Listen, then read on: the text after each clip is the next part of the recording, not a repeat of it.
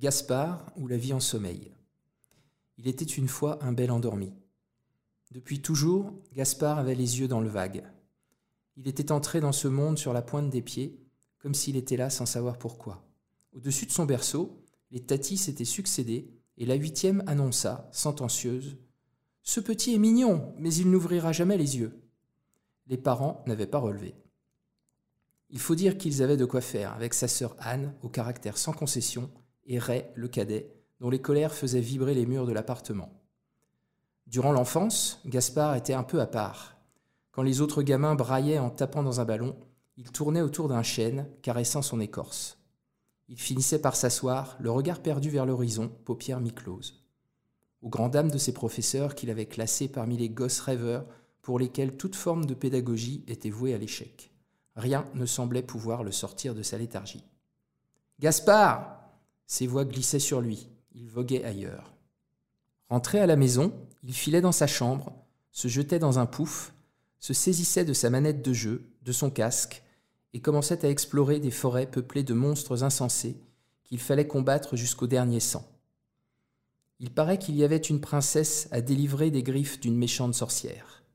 Mais, errant dans ce monde aussi effrayant que merveilleux, où des ptérodactyles croisaient des dragons dans un ciel mauve, il ne prêtait qu'une attention toute relative à cette quête. Il aimait entendre le craquement de la neige sous ses pas. Il aimait voir le reflet argenté de sa dague au soleil. Il aimait le tourbillon du vent dans la poussière.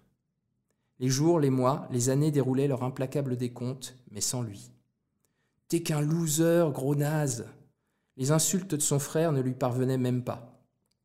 Il respirait profondément et fermait les yeux. Il tirait alors une taffe et observait la cendre rougir au bout de son spliff.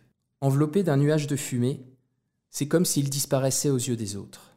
De toute façon, Anne s'était déjà envolée vers le Canada et Ray s'apprêtait à quitter la maison. Lorsque ses parents périrent dans un accident, il se retrouva seul. La sollicitude de la famille ne dura qu'un temps. Ses journées étaient faites de grasses matinées, d'écrans et de défonces. L'atmosphère finissait par s'obscurcir, son ventre finissait par réclamer quelque chose. Mais finalement, toujours il se blottissait au chaud sous la couette, ses paupières se fermaient et son esprit partait loin.